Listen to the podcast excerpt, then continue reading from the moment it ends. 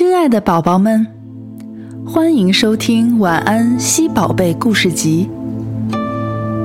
如果此刻的你刚洗完澡，准备舒舒服服的在床上打个滚儿；如果今天的你在这个世界上又发现了很多新奇的事；如果你恰好在希尔顿度过了快乐的一天。那么，现在和小爱姐姐一起来感受故事的独特魅力吧。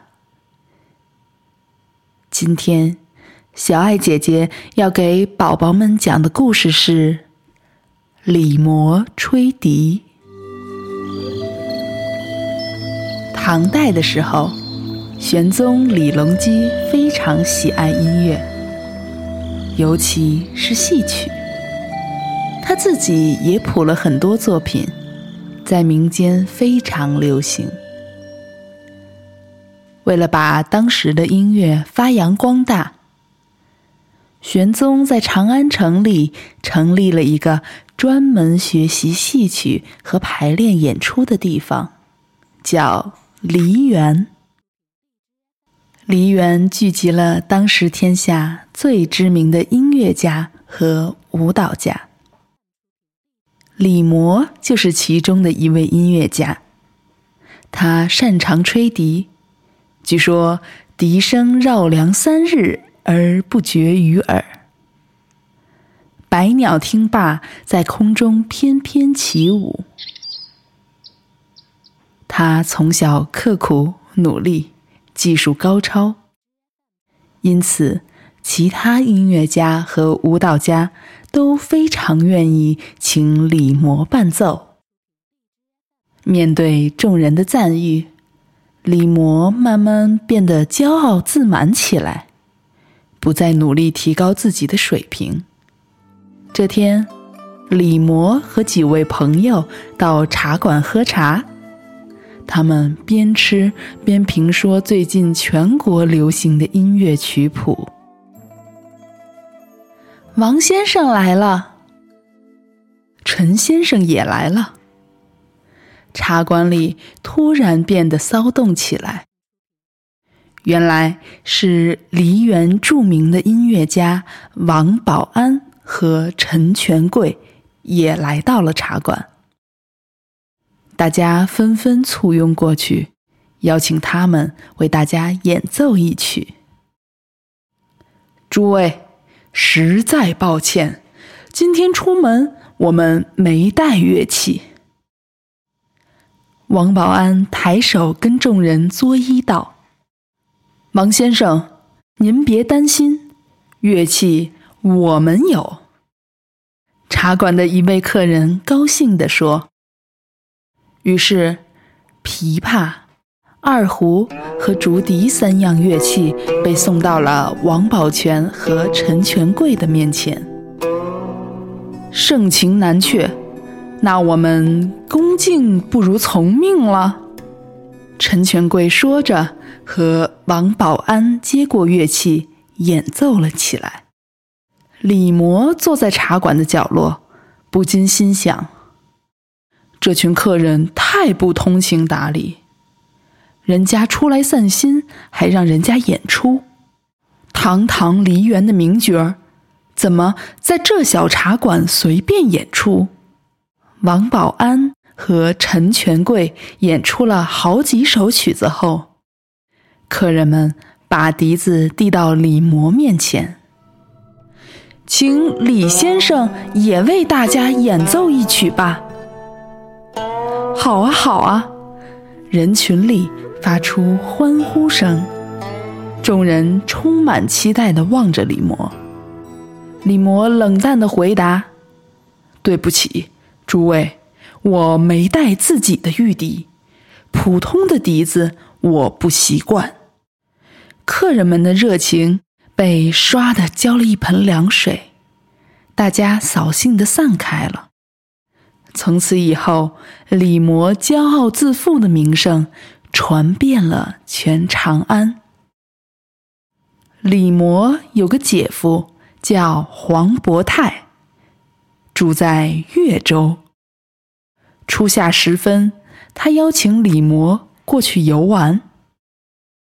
李摩抵达后，一家人都很高兴，陪他游玩镜湖。傍晚的时候，金色的晚霞落满湖面，绿的荷叶扑向天际，荷花婀娜的在水中绽放。一条条小鱼游戏在荷叶绿藻间，翠竹在微风的吹拂下窸窣作响。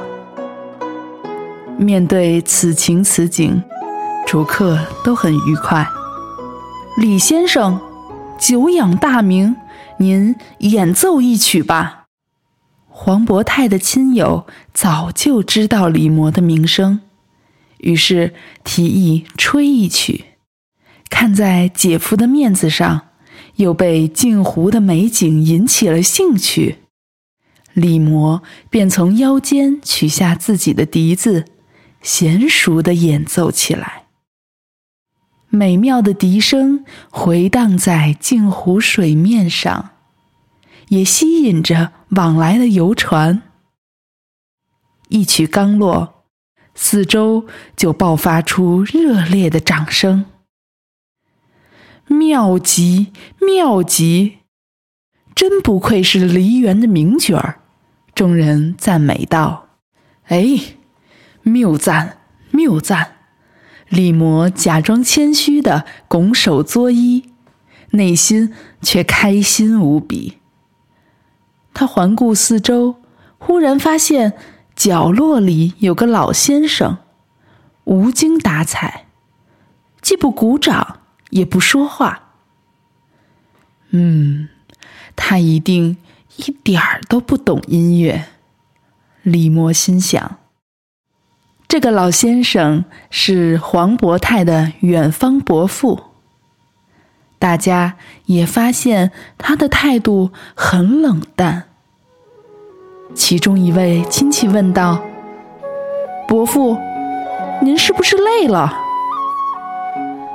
老先生看到大家都盯着自己，便直率地说：“我不累，方才是在思考李摩的演奏。”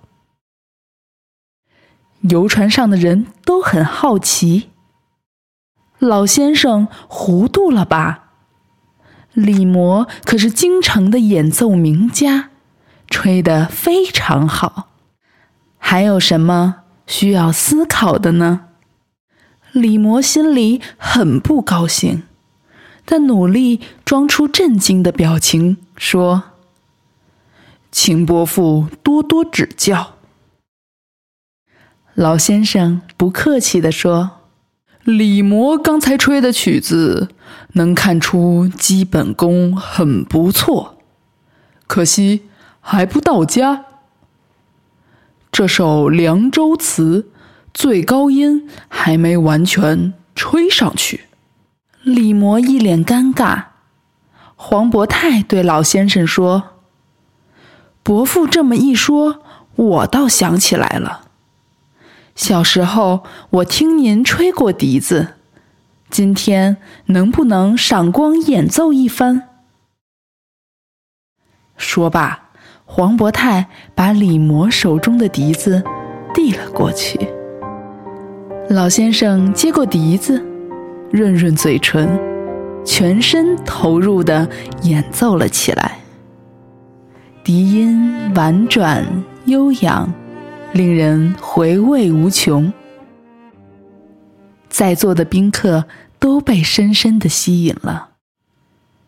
演奏完毕后许久，众人才缓过神来，纷纷鼓掌，掌声响了很长时间才停下来。老先生高超的演奏技艺和谦逊的态度，对李摩产生了很大的震撼。他拜老人为师，勤勉的学习，从此也不再骄傲自负，还时常审视自己的不足，努力提高。李摩终于成为了当时最知名的笛子演奏家。